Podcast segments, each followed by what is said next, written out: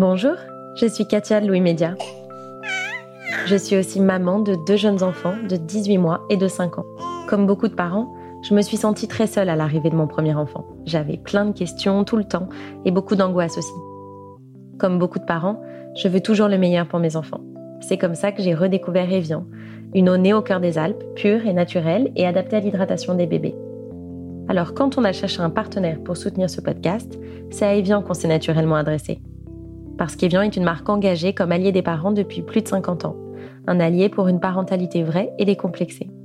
Alors je leur ai envoyé un message et ils ont tout de suite répondu présent. C'est donc avec une certaine émotion que j'ai la joie d'introduire Evian comme sponsor de ce podcast. Evian soutient les recommandations de l'OMS pour la promotion de l'allaitement maternel pendant les six premiers mois. Je les remercie sincèrement. Bonne écoute. Quand on a lancé Fête des Gosses, on a fait une petite soirée et on a recueilli le témoignage de parents qui étaient là. Voici trois d'entre eux. Je suis Marine Revol. Bienvenue dans Fête des Gosses. Fête des Gosses Fête des Gosses Fête des Gosses. Fête des Gosses Ouais, euh, Fête des Gosses. Fête des gosses.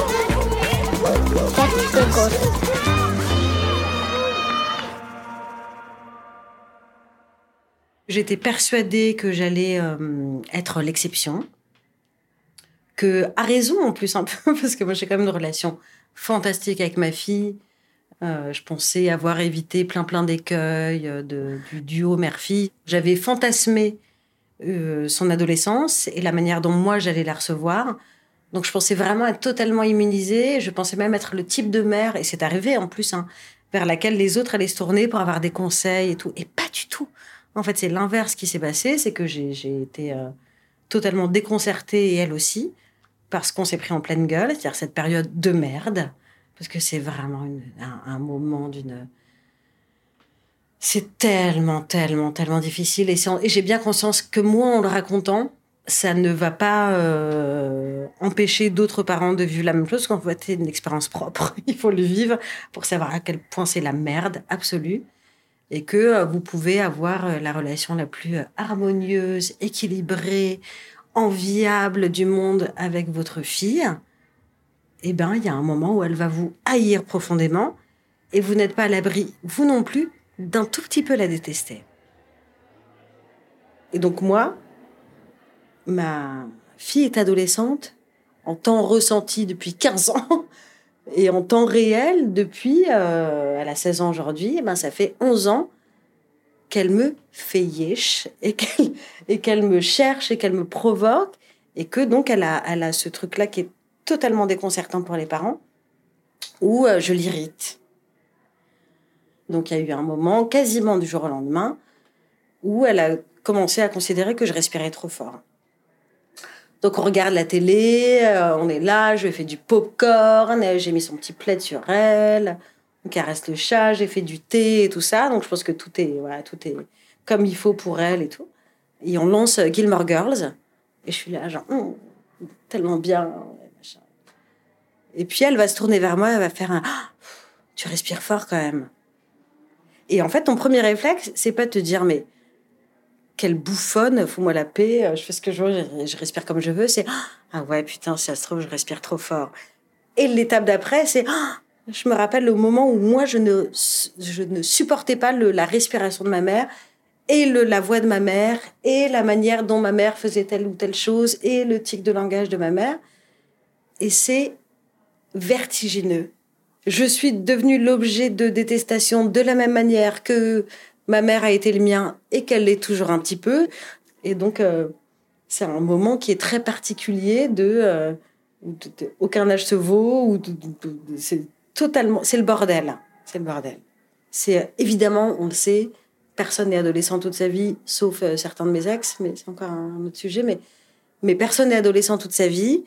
On passe à autre chose. Je me doute bien que ma fille va passer à autre chose et qu'en plus, l'adolescence n'est pas non plus un moment figé. Donc, il va y avoir ces moments de tension extrême, de provocation. Et puis, il y a d'autres moments où elle veut me dire euh, caresse-moi dans le dos et euh, fais-moi des caresses dans le dos, euh, là, euh, là, à la base de mes cheveux où j'adore. et, euh, et fais-moi un chocolat chaud et mais fais-moi des, des pâtes alphabet. Et donc elle va à nouveau avoir 5 ans, donc c'est pas du tout un. Voilà, c'est pas une période d'un bloc, mais euh, mais voilà. Donc je, je, je- à la fois je me plains parce qu'on m'a pas préparé à l'adolescence de ma fille, et en même temps je détesterais que euh, qu'une femme de quelques années de plus que moi, avec euh, l'expérience d'une enfant de 16 ans, vienne me dire mais c'est comme ça qu'il faut faire et je sais pas quoi et tout. Fous-moi la paix, laisse-moi passer ce- cette période de merde et l'oublier et, euh, et Inch'Allah, ça va passer vite. En fait, c'est pas tout à fait vrai ce que je disais tout à l'heure quand je disais qu'on n'avait pas de, de récit sur la relation euh, parent-enfant et mère-fille aux différentes étapes de la vie. C'est tout à fait faux. En fait, il y a Gilmore Girls. Et, euh, et en fait, j'ai- même pas les mots pour décrire ce truc-là. Moi, c'est vraiment un truc qu'on a avec ma fille euh, depuis qu'elle est toute petite et elle comprenait pas trop et il y a plein de rêves qui lui échappaient et tout. Et je pense que c'est assez bien aussi de se créer des rituels avec ses enfants. Et donc, notre rituel à nous, euh, on en a plein d'autres. Hein. On, se met par la, on se met à la fenêtre de chez nous et on dit du mal de plein de gens et tout. On a plein, plein. Notre vie, elle est balisée par plein de, de moments comme ça et tout. Mais le rituel principal qu'on a, c'est de regarder Gilmore Girls depuis quasiment une dizaine d'années. Et ce qui, moi, me, me fascine et me rend totalement et d'amoureux et de ma fille et de cette série, c'est de la voir choper des rêves. Donc, quand elle était petite et tout, et Gilmore Girls, c'est plein, plein de références de pop culture, de trucs de yeux des années 90, machin et tout. Et je me rappelle d'elle à 7-8 ans qui me disait Maman, euh, c'est qui Bon Jovi hein? De qui elle parle? Je dis Bah, tu verras plus tard. Ou voilà, bah, plein, plein de références de cette, euh, de cette série. Et maintenant, quand on la regarde la série et que je la vois, je vois son regard s'illuminer, me dit ah putain j'ai capté, c'est ça la rêve et c'est de ça dont elle parle, et elle rigole et tout. Et ben c'est ça, c'est que d'un seul coup, euh, t'as, deux autoroutes, t'as l'autoroute de la daronne et l'autoroute de l'adolescente, et puis d'un seul coup, tu te retrouves sur le rond-point là, le rond-point Gilmore Girls, et tu fais le tour et tu dis ah ouais, et puis après les chemins ils vont à nouveau se séparer, mais simplement à un moment tu t'es rencontré et euh, et t'as ce, ce, truc-là de connivence, de machin, et puis tu vois que ta fille te rejoint. En vrai, sur la bande d'arrêt d'urgence, c'est plus ça le- la métaphore que le rond-point, mais c'est juste ça. Voilà, à un moment, tu te retrouves sur la même route, et, c'est tellement cool. Et après, elle te fait des appels de phare, et te dit see you. Voilà.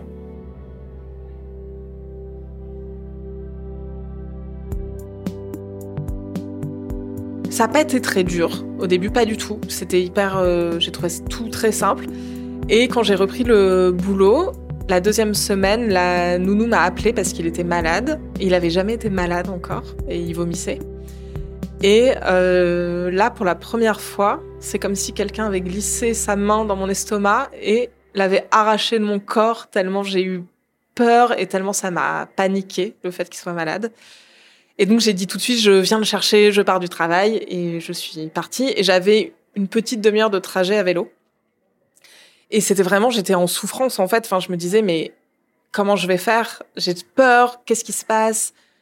J'imaginais qu'il allait être dans un état pas possible et que ça allait être horrible. Et tout le trajet, je me disais, en fait, il peut, je peux pas arriver dans cet état et le prendre dans mes bras et le rassurer. Je ne vais pas le rassurer. Ça va être l'effet inverse, ça va être hyper euh, dur. Et donc tout le trajet, je me, je m'auto-coachais en me disant, je me disais des trucs hyper rationnels auxquels me raccrocher. Je me disais, c'est sûrement pas grave. Ce sera, c'est la première fois, mais il y en aura plein d'autres. Donc je me disais aussi, c'est normal d'être inquiet parce que c'est la première fois. Tu sais pas encore ce que c'est, mais ça va aller. Et je me disais, t'as 30 minutes pour que toute ton angoisse, elle existe et elle sorte. Et après, il faut la ranger dans un placard et tu vas le récupérer et il faut qu'il sente pas que t'es inquiète à ce point. Et en fait, euh, c'était hyper drôle parce que quand je l'ai récupéré, il avait juste vomi, mais il allait bien. Enfin, c'était pas du tout l'image que j'avais de mon bébé mourant, et etc. Et depuis, il est malade, souvent, régulièrement. Et en fait, euh, je prends toujours un moment pour m'angoisser et après me dire maintenant c'est fini. C'est-à-dire, euh, des fois c'est une minute parce que t'as pas le temps que ce soit plus longtemps, mais c'est, je m'enferme, ça m'arrive, je m'enferme aux toilettes et je me dis, euh, vas-y, sors toute ton inquiétude et après tu sors de ces toilettes et tu le prends dans tes bras et t'es confiante et il a, il sent pas ta peur, euh, etc. Et, euh, et ça, ça m'aide, euh, ça m'aide vraiment de m'autoriser quand même à être inquiète, de pas me dire il faut pas que je sois inquiète, mais juste d'avoir un espace où je suis inquiète un temps défini et après je passe dans un mode qui est complètement différent. Que ce qu'il est soit grave ou pas, en fait, mon émotion, c'est la même, quelque part. C'est juste euh, hyper dur, enfin, c'est flippant. Quand t'as un bébé et qu'il te dit rien, en fait, il peut avoir 40 de fièvre et se comporter normalement, et parfois, il a juste le nez pris, et d'un coup, c'est le drame pour lui. Et donc, ça, c'est très dur de jauger ça. Donc, moi, mon inquiétude, elle est constante. Elle est pas... Euh, en fait, ça, ça marche pas juste de me dire ça va aller. Parce qu'en fait, je sais pas si ça va aller. Et lui, il me dit pas ça va aller ou j'ai du mal à évaluer ça. Et c'est plus que le moment où mon inquiétude sort et après, je passe complètement dans un autre mode qui est un mode d'action qui est OK, tu vas faire ce qu'il faut pour que ça aille. Et ce qu'il faut, ça peut être aussi bien juste le prendre dans mes bras et lui dire je suis là, tu peux rester contre moi si ça te fait du bien, si ça te soulage. Ça, genre quand ils ont mal aux dents, la douleur, le fait d'être dans les bras, ça les soulage. Juste ça. Et ça peut être aussi, ben maintenant, en fait, on va aux urgences parce que vraiment, ça va pas. Et j'ai eu ce cas-là une fois, il était déshydraté après une gastro. Et c'est ce mode d'action qui est important. C'est, en fait, un moment, ma panique, c'est pas ça, c'est je fais ce qu'il faut. Et ce qu'il faut, c'est une chose infime, comme vraiment les grands moyens parce que ça va pas je pense que j'y arrive parce que j'autorise cette angoisse à exister à un moment donné. En fait, quand, quand tu as peur de quelque chose, et franchement, quand t'es parent, il y a un million de raisons d'avoir peur aussi de choses que tu imagines, de choses qui pourraient arriver. Et tu réprimes ça tout le temps parce que sinon ta vie est un enfer. Si tu commences à te dire il pourrait tomber, il pourrait prendre de la drogue à 13 ans, il pourrait faire des mauvaises rencontres, euh, il pourrait avoir un accident de voiture. Enfin, en fait, tout est inquiétant.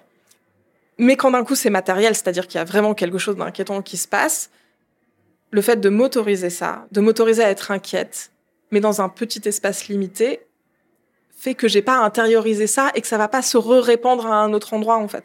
Et ça, je trouve que ça marche, euh, ça marche bien de se dire bah en fait on va ressentir des émotions hyper fortes c'est pas forcément utile de les mettre derrière c'est bien juste de les vivre, ces émotions fortes. Parce que si elles doivent exister, elles existeront. Et en fait, je préfère qu'elles existent euh, à un moment où je suis euh, pendant mon trajet enfermée aux toilettes euh, ou ailleurs, et qu'après, elles, soient parties. Et c'est le meilleur moyen justement pour les compartimenter, c'est de les laisser exister à un endroit.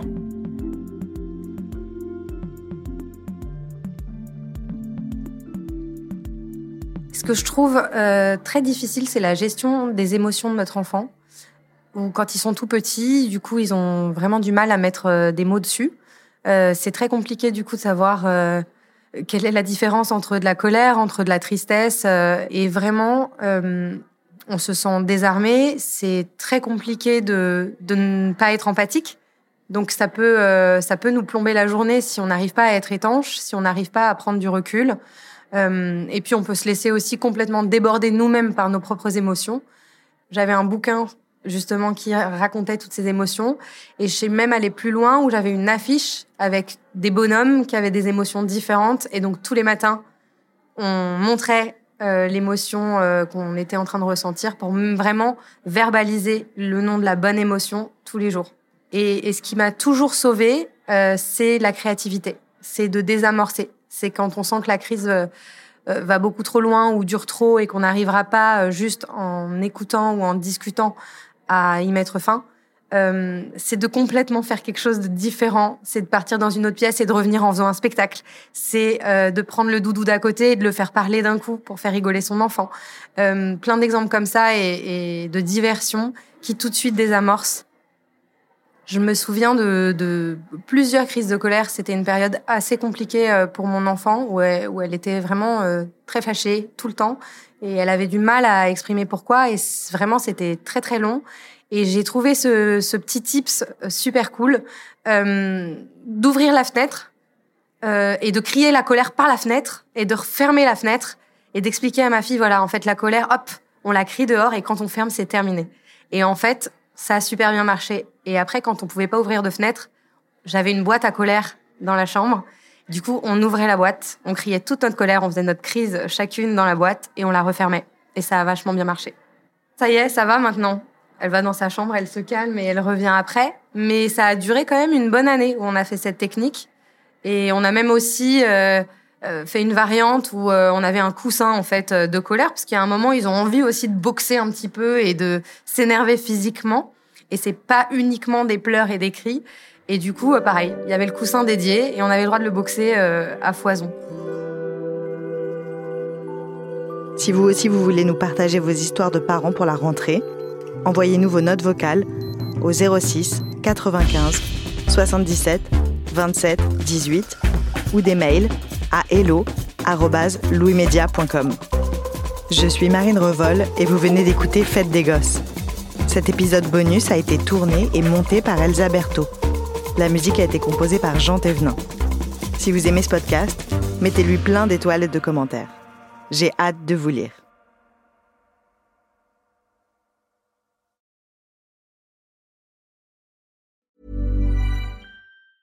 Even when we're on a budget, we still deserve nice things. Quince is a place to scoop up stunning high-end goods for 50 to 80% less than similar brands. They have buttery soft cashmere sweaters starting at $50, luxurious Italian leather bags, and so much more. Plus, Quince only works with factories that use safe, ethical, and responsible manufacturing. Get the high-end goods you'll love without the high price tag with Quince. Go to quince.com slash style for free shipping and 365-day returns. Brought to you by Lexus. Some things do more than their stated functions, because exceptional things inspire you to do exceptional things. To this select list, we add the all new Lexus GX. With its exceptional capability, you'll see possibilities you never knew existed, sending you far outside your comfort zone. But as much as the GX challenges you, it also spoils you. Its intuitive technology and luxurious features mean that wherever you go, you'll never go without. Live up to it. The all new Lexus GX.